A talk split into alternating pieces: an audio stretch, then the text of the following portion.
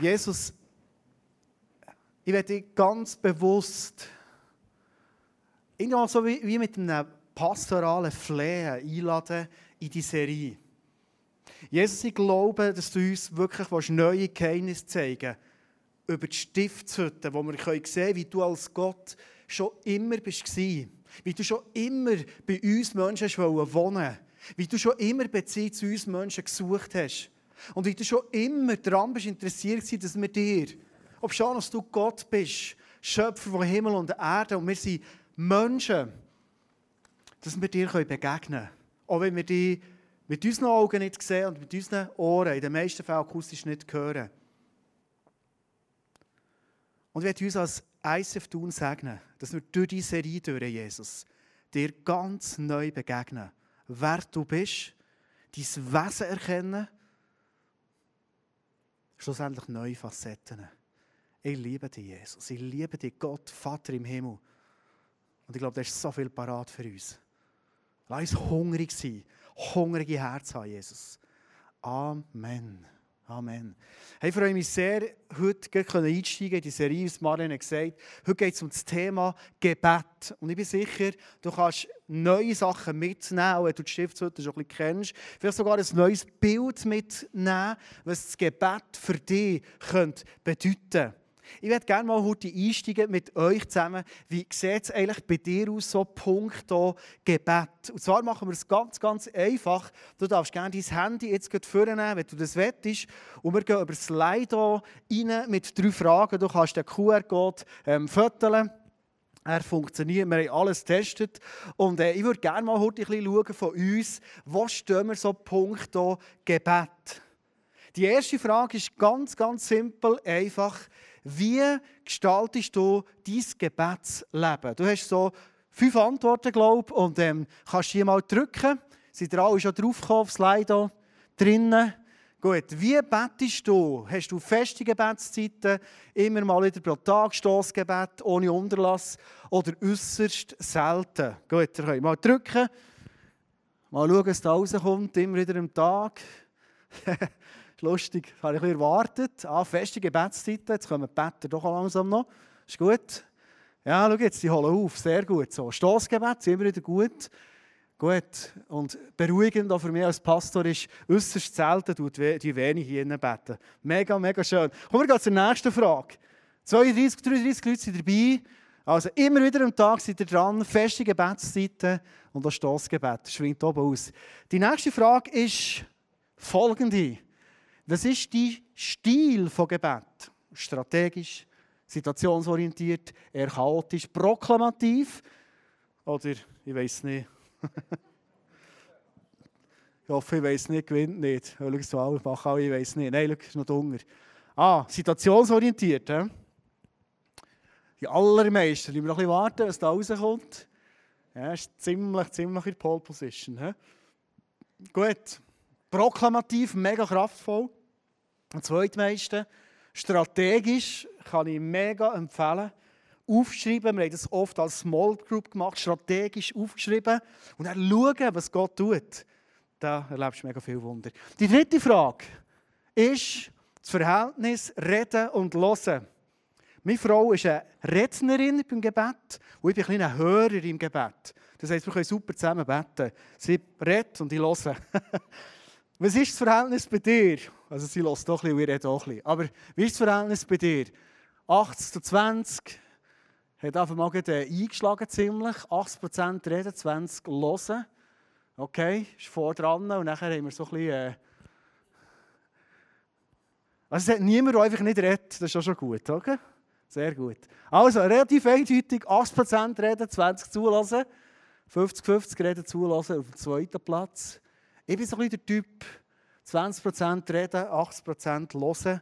Und bis jetzt bin ich relativ gut so gefahren. Das ist sehr, sehr auch typenbedingt, beziehungsbedingt. Ich bin auch noch gerne mit Menschen, vor allem mal lost. Lost, was sagen die Leute. Wenn ich Coachings habe, dann höre ich vor allem, die auch mich kennen. Und eigentlich weniger reden. So sind wir mit Gott unterwegs. Wir werden heute das Kernstück von der Message mit unserem Leadpastor, mit dem Kleusel, per Video anschauen. Und er erklärt es mega faszinierend. Die Stiftshütte, was hat das für eine Bedeutung heute noch für uns? Und wir werden am Schluss dann live hier ein Momentum erleben, wo du für dich ganz konkret in dein Leben darfst. Und ich bin überzeugt, dass in diesem Moment, geistlich gesehen, sich einiges, wenn nicht sogar alles, wird verändern. Lass uns einsteigen mit dem Kleusel. Wie geht es mit dieser Stiftshütte? darum, das Geheimnis vom Gebet anhand der Stiftshütte ein bisschen ähm, ausfindig zu machen. Die Stiftshütte ist dazu da, ein Ort, wo Gott hat gesagt ich möchte wohnen unter euch Israeliten. Und die Stiftshütte hat ganz viele verschiedene Stationen, wo man durchgegangen ist, wo man sich selber reflektiert hat, wo man prophetische Hinweise hat bekommen. Und die Stiftshütte ist ein, ein Konstrukt, das Gott designt hat, das prophetisch zeigt, wer ist Jesus, der Heilige Geist, wer ist Gott und wie denkt er, könnte die Ewigkeit aussehen. Also wenn man durch die Stiftshütte durchgeht, gibt es eine spannende Reise, mit den einzelnen Symboliken, die wir jetzt jeden Sonntag äh, mal anschauen. Aber wichtig ist, Stiftshütte war ein Ort, wo der Israeliten hat gesagt oder gegeben, Gott beschützt mich und Gott führt mich.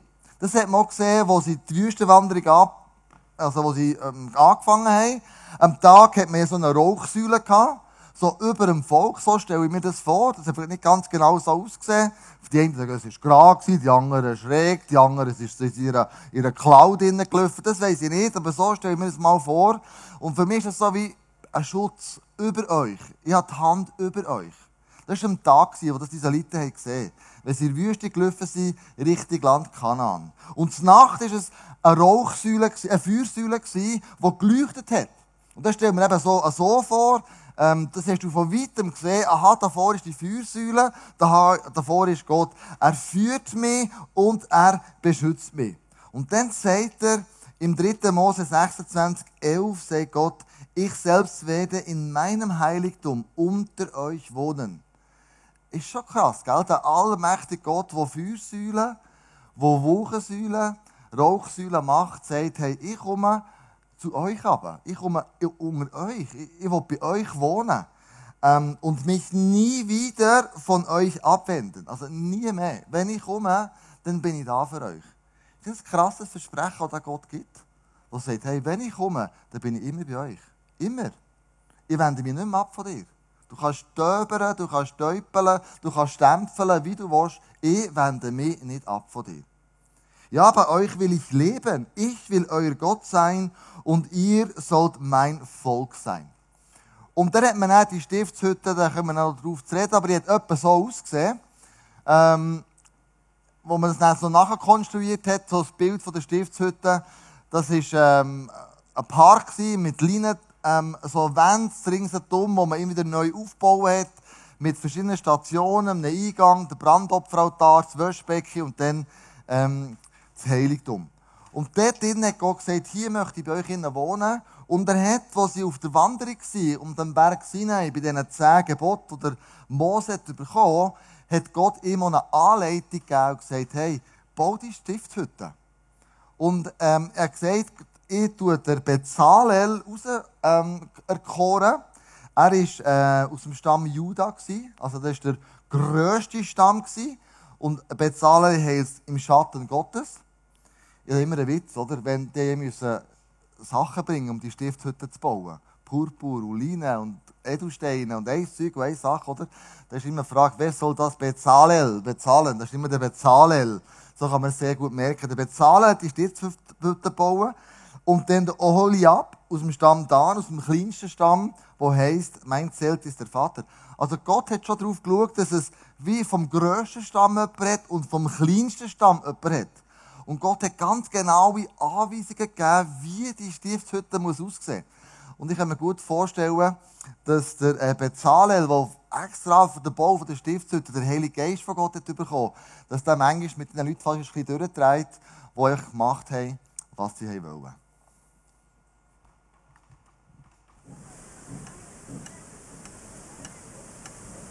Hallo? Wer da?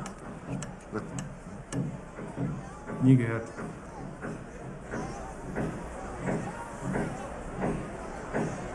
Ja. Hey, Leute! Lass das liegen, das kommt später! Diese Baustelle, ich sag dir, ein Sack Flöhe zu hüten wäre einfacher.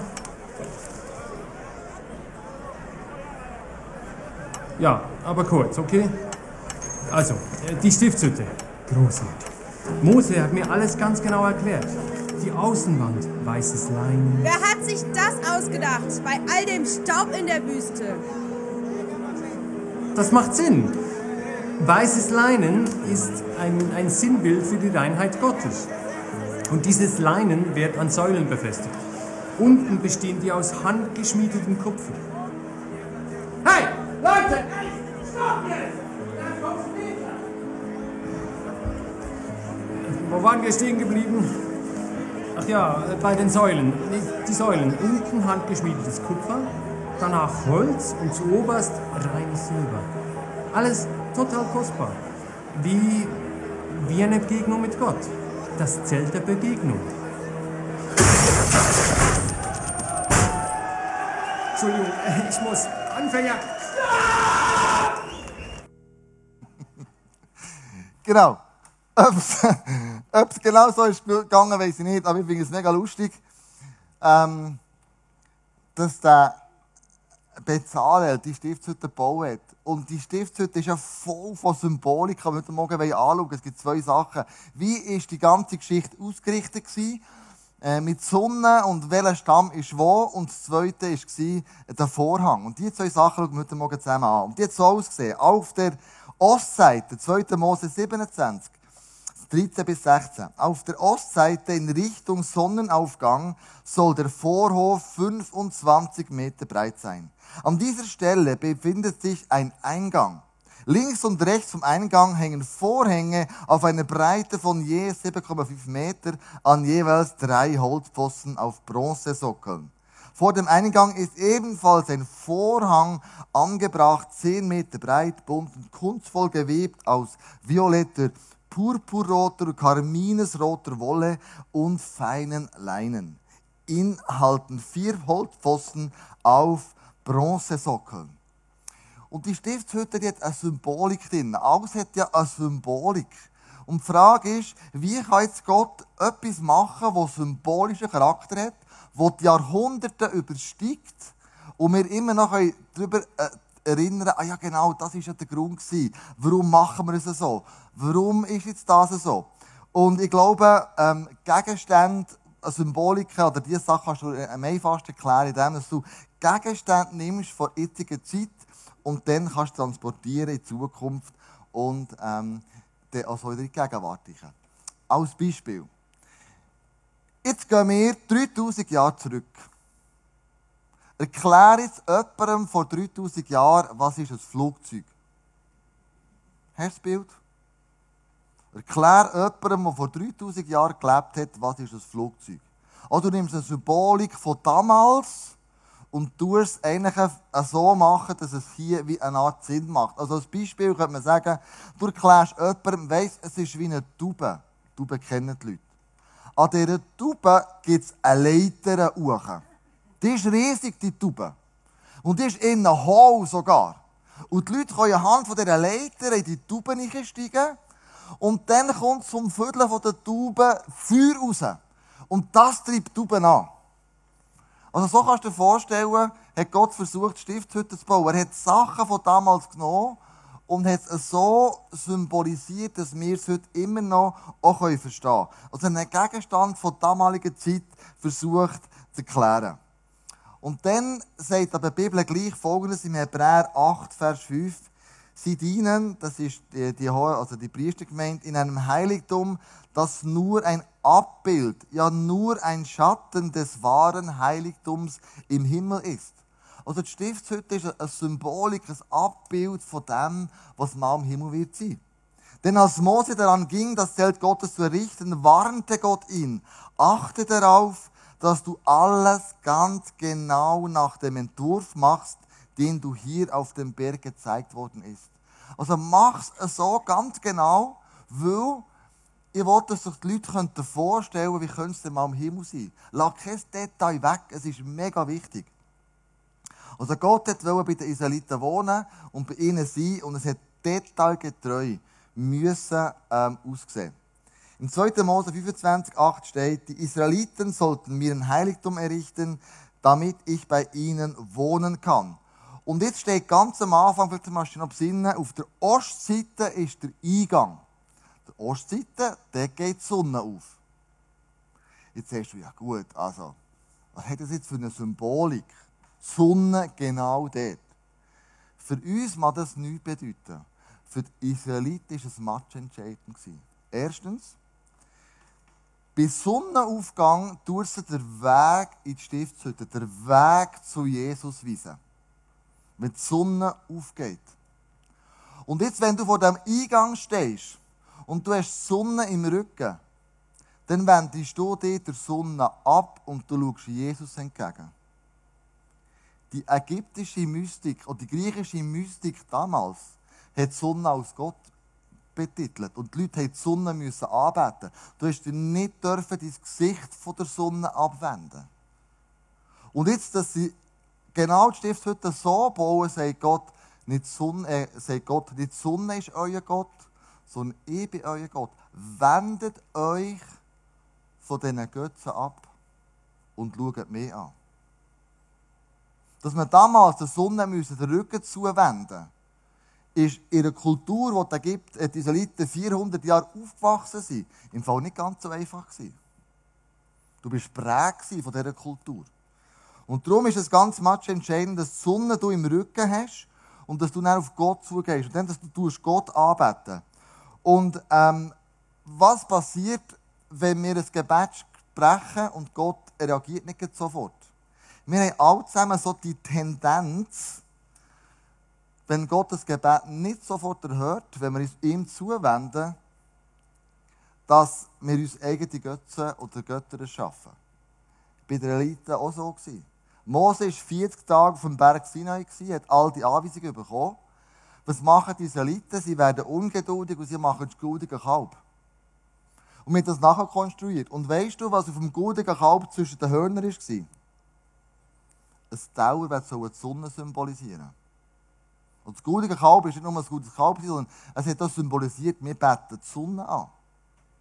Und dann, wo, wo das ähm, ja, sieht, ähm, der Mose dann runterkommt, dreht er fast durch. Also, das kann ja nicht wahr sein. Jetzt bin ich 40 Tage weg und schon, schon hat er einen anderen Götz. Und ich glaube, wenn wir uns plötzlich nicht mehr Gott zuwenden, dann wenden wir uns gewissen Lügen zu vielleicht sogar in der Corona-Zeit auch gewissen Verschwörungstheoretiker, die im Internet zuhauf findest, warum ist Corona, warum ist es übertragen worden, da gibt es die ganz abstrusesten Gedanken mit der 5G-Antenne oder der Bill Gates hat das Hängen im Spiel gehabt und, und, und. Und ich denke immer, ja, also investiere doch ein bisschen mehr Zeit, dir Gott zuzuwenden, als diesen Verschwörungstheorien zuzuwenden. Dann bete ich fest das Richtige an. Und glaub, man hat die Tendenz, manchmal den Schöpfer weniger anzubeten als die Schöpfung. Es gibt Leute, die Kraftsteine um sich herumlegen. Steine um den Hals herumhängen. Und dem Stein so eine grosse Bedeutung geben, dass es fast danach scheint, wir beten mehr die Schöpfung als den Schöpfer an. Oder wenn du eine Ehe hast und die Ehepartner verhimmelst du, ich weiss, wenn geheiratet ist, ein paar von uns sagen jetzt eh von erst geheiratet, das ist logisch, das, das trägst du verstören, rosa-rot, das ist alles richtig. Aber irgendwie, wenn du so einen grossen Punkt auf die Ehe legst, dass das nicht mehr anders Platz hat, dann wirst du enttäuscht werden. Der Ehepartner ist auch nicht perfekt und du ja auch nicht. Und du wirst irgendwie enttäuscht werden und denkst, man, das kann ja nicht sein. Oder materielle Sachen, was auch immer es ist. Also wir beten plötzlich Sachen an, wo wir das Gefühl haben, wenn ich das anbete, dann gibt es mir Identität und dann gibt es mir ein gutes Gefühl und Erfüllung. Dabei sagt Gott, nein, wend dich ab, am Morgen früh, Rücken gegen die Sonne und bete mich an. Mach dich parat, dass ich dir in der Stiftshütte begegnen Die Anordnung. Wenn ich die Vogelperspektive anschaue von dieser Stiftshütte, ist es mega spannend. Und zwar so, wenn du merkst, die Anzahl von diesen Stämme hat Gott ganz bewusst um die Stiftshütte herumgetan. Vielleicht können wir das Bild mal haben. Du hast gegen Uchen hast du rund 108.000 Israeliten. Rechts hast du 157, links hast du 151 und gegen oben hast du 186.000. Also die sind ganz genau angeordnet nach der Größe, die sie haben. Und weißt du, was die Stiftshütte symbolisiert, also die Anordnung der Stämme aus der Vogelperspektive? Folgendes. Es symbolisiert, kommt es, ich bin ganz sicher, es symbolisiert das Kreuz. Schon der Anordnung der Stiftshütte siehst du, wie Gott seine Hände im Spiel hat und sagt, Freunde, wenn ihr Jesus anbetet, ich sehe es schon von oben, was mal wird enden. Am Kreuz von Golgatha.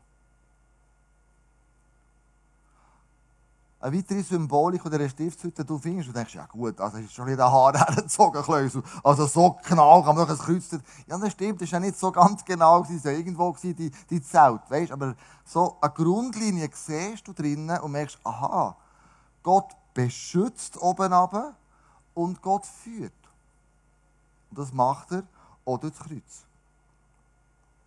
Wir kommen zum Vorhang. Der Vorhang war ganz etwas Spezielles damals. Ähm, die vier Säulen und die vier Farben. Vor dem Eingang ist ebenfalls ein Vorhang angebracht, zehn Meter breit, bunt und kunstvoll gewebt aus violetter, purpurroter und Karmesin karmesinroter Wolle und feinen Leiden. Leinen. In ihnen halten vier Holzpfosten auf Bronzesockeln. Und das Material, wo da ist, und die vier Farben deuten her auf die vier Evangelien. Karmesinrot, das ist, Jesus ist der König. Ganz am Anfang im Matthäus-Evangelium. Ähm, wenn die drei Weisen zum Herodes kommen und fragen, hey, wir suchen den König. Wo ist der König? Der muss irgendwo auf die Welt gekommen sein. Also Jesus wird im, im Matthäus-Evangelium als König ähm, angeschaut. Und dann sagt man, es ist der Leu. Gross und mächtig. Dann hast du äh, roter Purpur. Das rote Purpur ist so ein bisschen das, schmeckt ein bisschen nach ja, Blut, sage ich jetzt dem mal. Ähm, Jesus ist das Opfer. Da wird im Markus-Evangelium genau beschrieben, wie Jesus geopfert wurde, wie er sich als Opfer auch gefühlt hat. Du hast dann den Bisos Weiss, also Jesus ist das Gerechte im Lukas-Evangelium. Oder du hast den Blau-Purpur, wo heißt, Jesus ist der, der Himmlisch. Und die grosse Frage, die ich mir immer gestellt habe, ja gut, das Karmesinrot oder das Purpur, von wo kommt denn die Farbe? Welches Färbemittel hat man ja? Jetzt musst du wissen, es gibt eine Schnecke im Meer, die Purpurtröpfchen absondert. Für 1 Kilo Wolle brauchst du 10.000 von diesen Schnecken, um ein Kilo Wolle einzufärben. Also damals, wenn man Purpur hatte, hat man 10.000 von diesen Schnecken müssen haben, um überhaupt so etwas darzustellen. Also es ist mega kostbar, es ist mega ähm, on the edge, was da Gott einfach eingelegt hat, schon nur in den, in den Vorhang. Und jede Farbe steht für eine Nuance für, für Jesus wie er beschrieben wird. Jede Farbe steht für das. Also du merkst, es ist so ein, ein krasser Zugang, wo wir da hier, wo wir schon, schon drinnen sind. Für die Juden haben die Pfosten ganz etwas Spezielles bedeutet. Du musst wissen, die Pfosten, die da Vorhang aufgehängt waren, das, die waren aus Silber, die waren aus Holz und die waren aus Kupfer. Und Silber, Kupfer und Holz bedeuten für die Juden ganz etwas Spezielles. Holz, das Kreuz. Silber bedeutet Erlöser. Jesus hat den Preis gezahlt. Vielleicht machst du dich besinnen, Jesus ist für 30 Silberstück verraten worden. Wenn die Juden so eine Säule sehen, dann merken sie, an ah, Silber, er hat den Preis gezahlt. Und Kupfer heisst, ähm, er ist gerecht, er ist der Richter. Er wird mal beurteilen, wie ich mich in diesem Leben hier verhalten habe. Ganz praktisch heisst das im 2. Mose 38, 16 bis 17. Für all diese Vorhänge wurden feines Leinen verwendet. Die Pfosten standen auf Sockeln aus Bronze und die Vorhänge waren mit silbernen Haken und Stangen an den Pfosten befestigt. Und auch die Kapitelle der Pfosten waren mit Silber überzogen. Jetzt ist die große Frage, was bedeutet der Vorhang? Wir wissen, am Morgen gibt es Ritual, wo wir annehmen, die Bibel lesen und beten. Die Sonne im Rücken. Der Weg ist offen.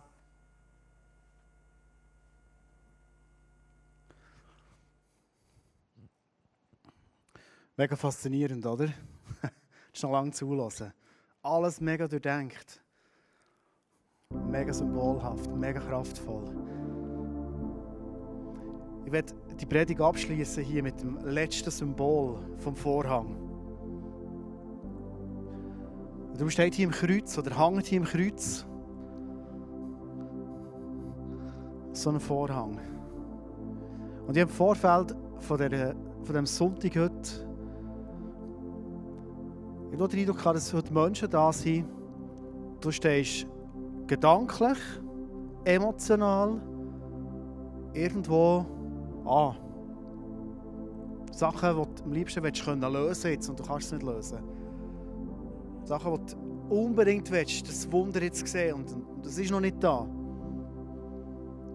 jetzt kommt der Vorhang ins Spiel.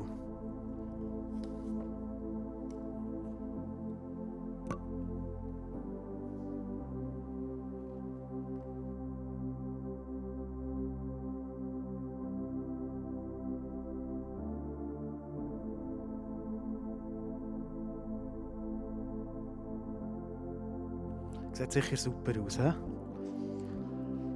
Ich weiß nicht, was für ein Bild, was für eine Bedeutung das Gebet bis heute für dich war.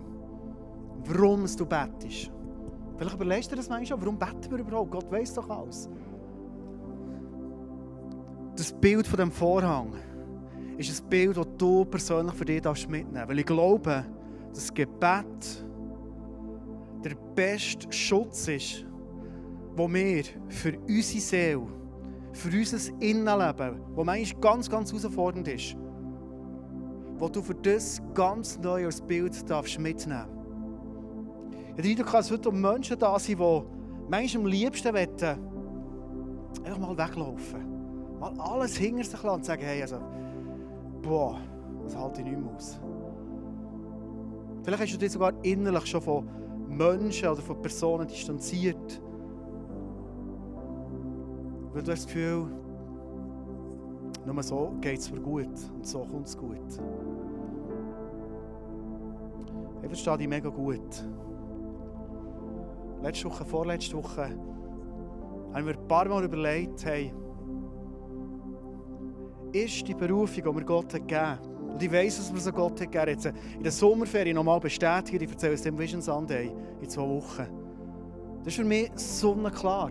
Aber Emotional ist für mich manchmal die Berufungsleben als Pastor ein grosser emotionaler Spießrutenlauf. Und ich habe gemerkt, in den letzten zwei Wochen, ich habe das zum Teil mit Freunden auch geteilt, wie ich wie, nicht wie, das war eben real, Angst bekommen, mir überhaupt wieder in Menschen zu investieren.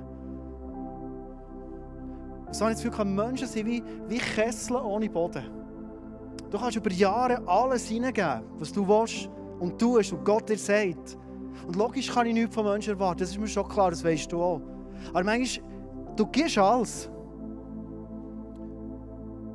Und irgendwann kommt der Punkt, wo du Erwartungen nicht mehr erfüllst. Und es längt nicht und du wirst abgelehnt. Aber schon aus deiner Sicht hast du alles gegeben, immer in Liebe bist gegangen und und und.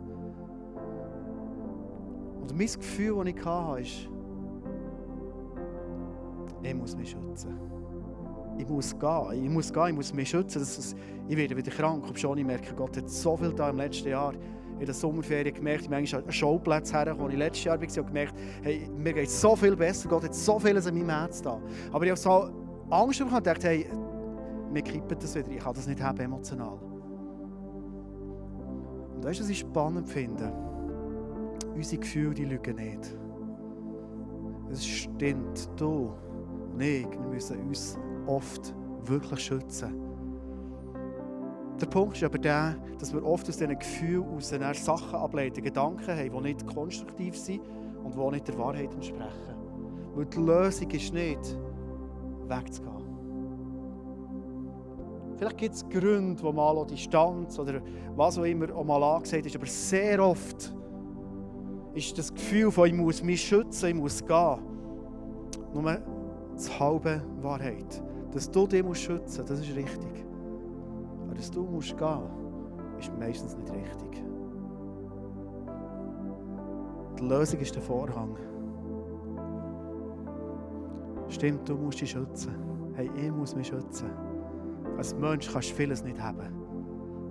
Aber Jesus gibt uns mit dem Gebet, mit dieser Stiftshütte, mit diesen Vorhängen, die Klöse vorhin eindrücklich hat, erklärt, was das alles ist, gibt er uns einen Schutz.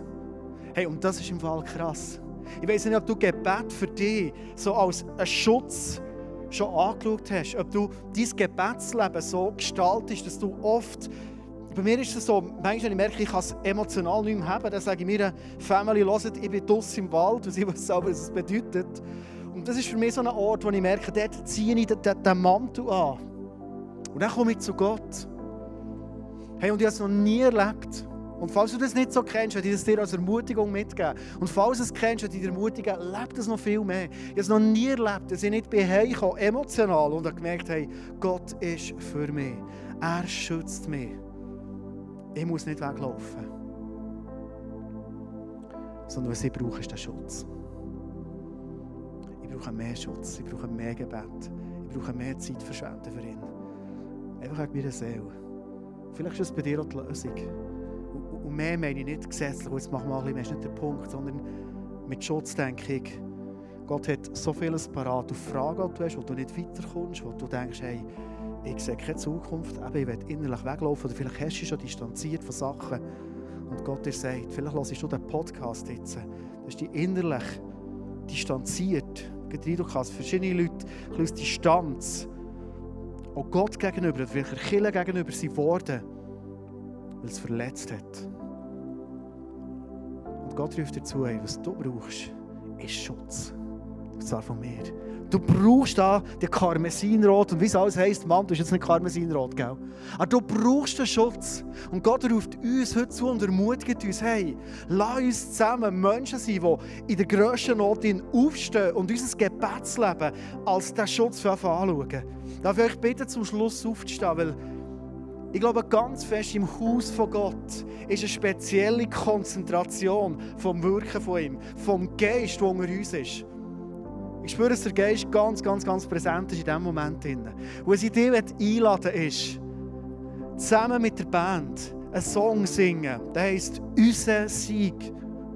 Und du darfst den Sieg von Jesus über dein Leben, über deine Emotionen, vielleicht über dein Herz, wo du das Gefühl hast, hey, ich muss mich schützen, ich muss gehen.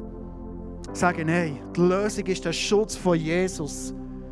Und ich lade dich mit einer Überzeugung, also Proklamation den Song mitzusingen über dein Leben. Vielleicht fühlt es sich überhaupt nicht so an für dich. Vielleicht wirst du den Song gesungen und denkst, ja, ist alles noch gleich emotional. Ich glaube es nicht.